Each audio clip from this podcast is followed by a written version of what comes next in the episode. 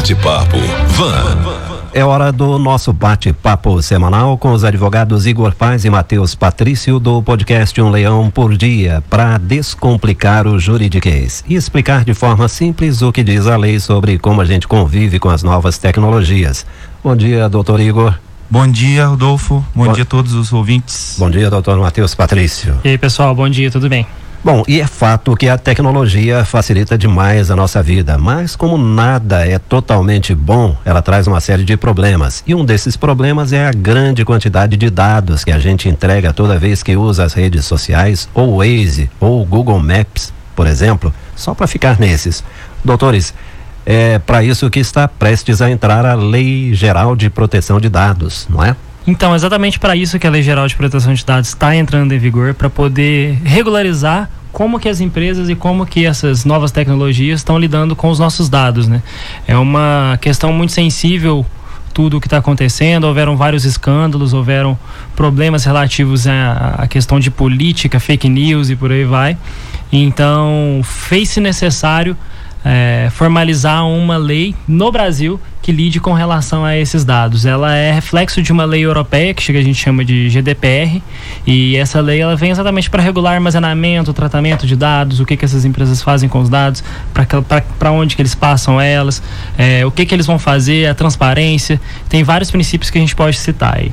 A Lei Geral de Proteção de Dados ela tem um único objetivo de, assim, sendo bem claro e direto, regular o que as empresas digitais ou físicas fazem com os dados dos consumidores, funcionários ou usuários, certo? É, o objetivo principal é regular e saber Beleza. É, esses dados foram consentidos? Eu autorizei você a utilizar de qualquer forma esses dados?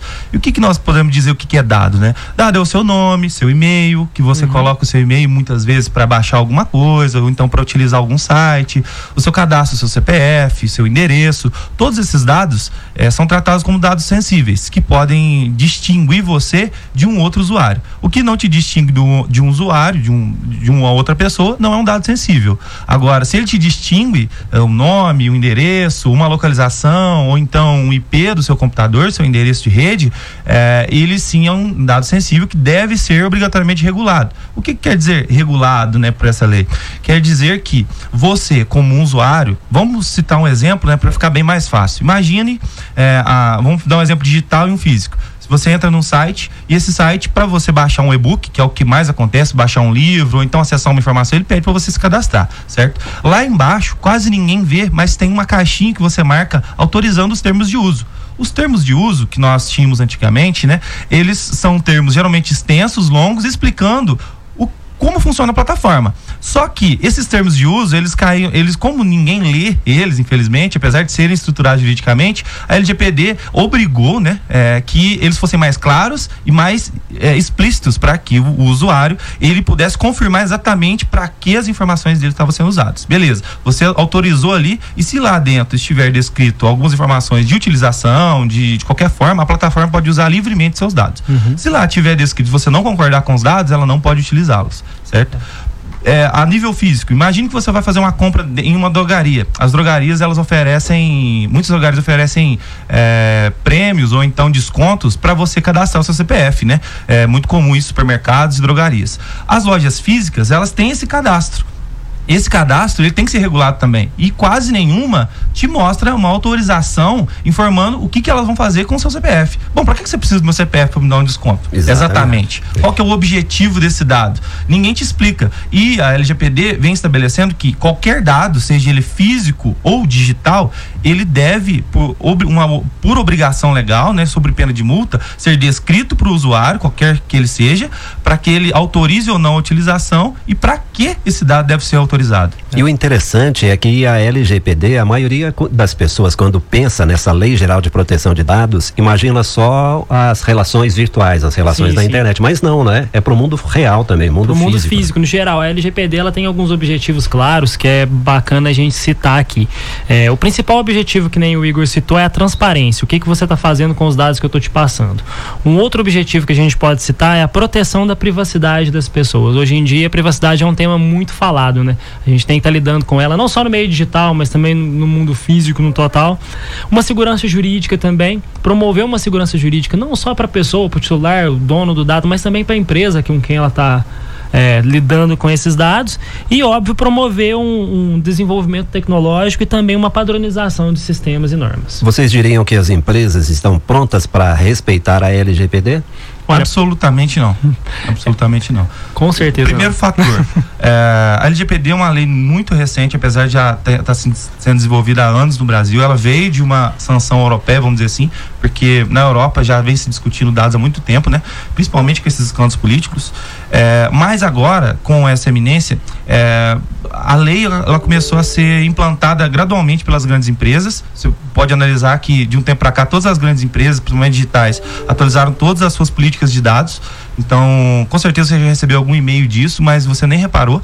E é, as advertências e as multas, as sanções jurídicas, né, penais, financeiras, são muito grandes. E as empresas pequenas estão desconsiderando o fator que elas também é. utilizam dados. Independente do tamanho da empresa, a lei ela não estabelece que uma empresa pequena, uma empresa grande, ela estabelece qualquer um que capte dados, seja é. pessoa física ou jurídica. Qualquer um que capte dados. Ou então você que é uma empresa pequena, um comércio pequeno, mas você pega o CPF do seu cliente para poder dar um desconto para ele, você está captando dados, você está tratando dados. Então é necessário que você se adeque. Exato. E os dados não são só dados de. É importante falar que não são só dados de clientes, são dados de funcionários. Se você não tem uma proteção, e a proteção ela varia desde uma invasão, por exemplo, de hackers, ou então simples fato de você utilizar indevidamente. Se você tiver o seu, o, se você não tem um sistema, ou seja, você não tem um corpo de TI, vamos dizer, um roteador desbloqueado, alguma coisa, se você não tem uma política de proteção, se alguém invadir isso e utilizar, você é multado também. E as multas são altas. A, a título de exemplo, a título de exemplo não, o que consta na lei, né?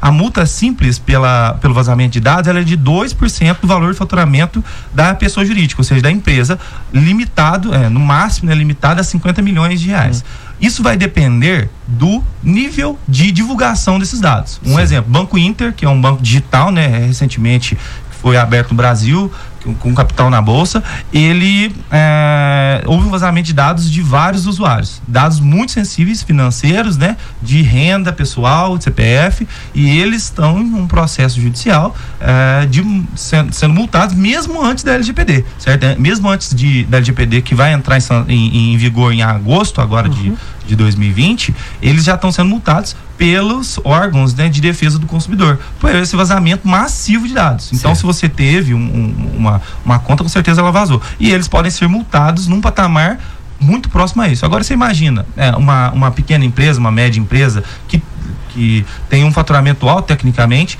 porém, e capta muitos dados, tem um vazamento desse. Um prejuízo e o abalo disso para o faturamento da empresa é muito é. grande para uma empresa pequena. Pode Coletar. não ser para uma grande empresa, mas não para uma pequena empresa, né? Coletar esses dados significa uma responsabilidade muito grande, pode custar caro um mau uso, não é? Agora nós, as pessoas comuns, não temos o costume de ler aqueles termos de uso, aquele, uhum. aquela autorização que é clicar na caixinha e autorizar o uso das informações. Essas pessoas como eu citei aqui, já tem informações suficientes? Melhor ainda, que conselhos vocês dariam para as pessoas que têm esse hábito de não ler esses termos de uso? Começa a ler.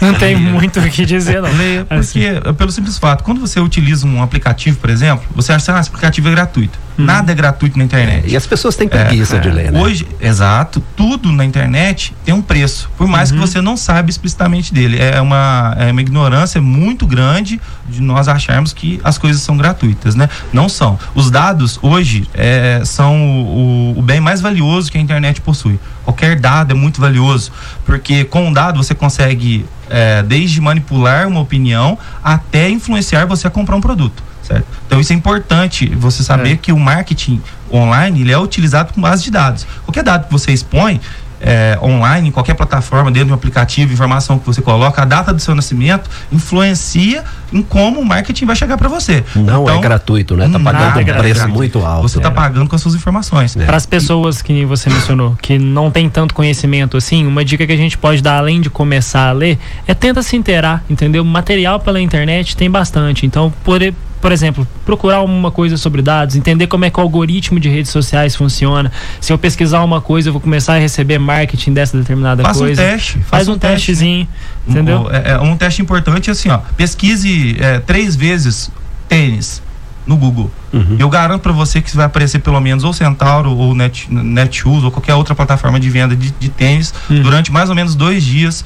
Eu garanto, eu aposto. E é intenso, né? É, é intenso, intenso, porque é. essas empresas investem milhões mensalmente. É uma dica digital. que nem o Igor mencionou tênis, mas pesquisa algo que você teoricamente não teria o menor interesse, como por exemplo, vou dar um exemplo louco aqui agora, comida de cachorro. Você não tem cachorro, por exemplo, mas pesquisa comida de cachorro duas, três vezes, vai começar a ser bombardeado com coisa de comida de cachorro para você. E o mais importante, só para complementar, uhum. as empresas, elas, pela LGPD, elas são obrigadas a facilitar essa leitura, certo? Elas têm que colocar meios, melhores, melhores meios para que o usuário, ele leia essas informações, ele tenha ciência dessas informações. Uhum. Se ela ficar escondida, só, só uma, uma caixinha de marcar, ela não pode acontecer isso. Então tem muitas empresas que estão utilizando uma linguagem menos formal, nos termos, é, elas estão utilizando uma obrigatoriedade de você rolar ali as informações antes de aceitar de chamar atenção. Uma boa seria é, permitir que a pessoa ouça a leitura daqueles Exato. termos, né? Porque aí tem empresas tem fazendo em vídeo, em vídeo as informações. Vídeo, é, tem alguns sites que fazem sites jurídicos, principalmente porque eles sabem que isso é necessário, eles colocam a caixa de som, o áudio para você ouvir os termos. É muito interessante.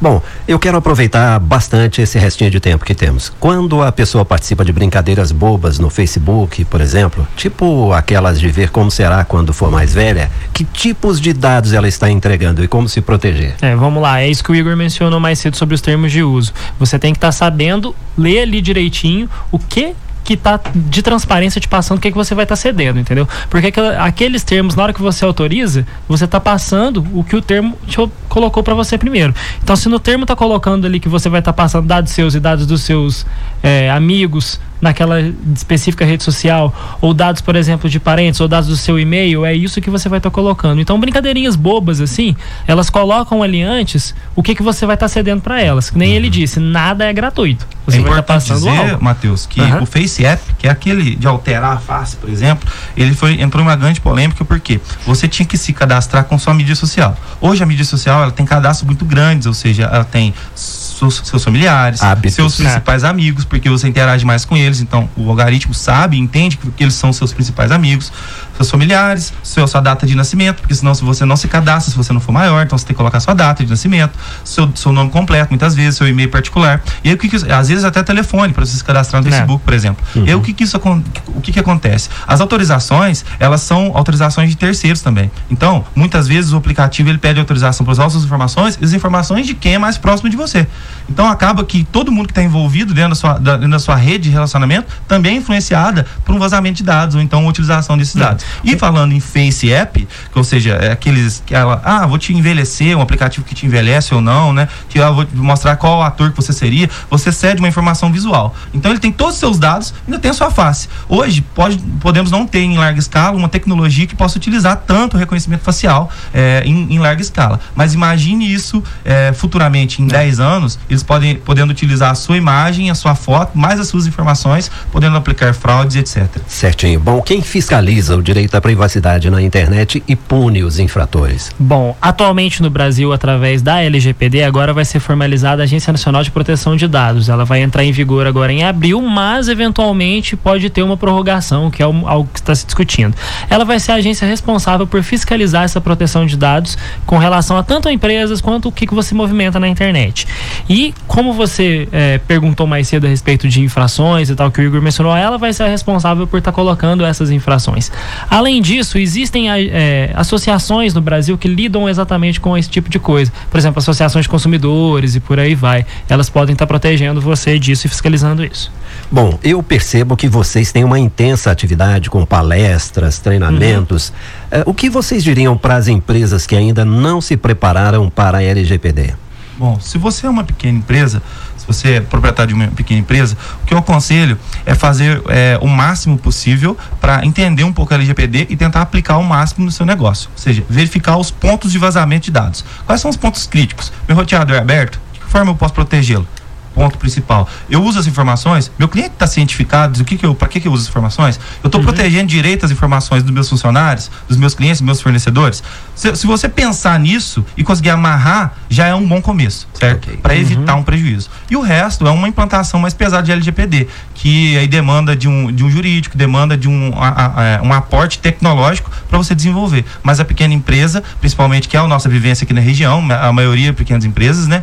É, elas, elas têm que se atentar principalmente aos pontos de falhas que eles têm. Se, se é possível vazar dados de alguma forma, pesquise alguma, uma maneira, é, você mesmo online, pesquise uma maneira de proteger mais a sua rede, né? Uhum. De informações. Okay. Para encerrar o nosso bate-papo, dá para fazer um treinamento, uma boa capacitação à distância ou vocês recomendam esse treinamento, essa capacitação presencial? Sim, não, a gente recomenda até que seja à distância, geralmente, porque é, presencialmente é muito difícil você encontrar qualquer tipo de, de treinamento. Nós conversamos aqui com os advogados Igor Paz e Matheus Patrício, nossos parceiros do podcast Um Leão por Dia. Semana que vem, carnaval, não teremos a participação de vocês, mas na seguinte estarão aqui. Né? Um grande abraço, tudo de bom. Muito obrigado, obrigado ouvintes, até a próxima. Obrigado pessoal pelo espaço, até a próxima. Bate-papo, Van. Jornalismo de vanguarda é aqui.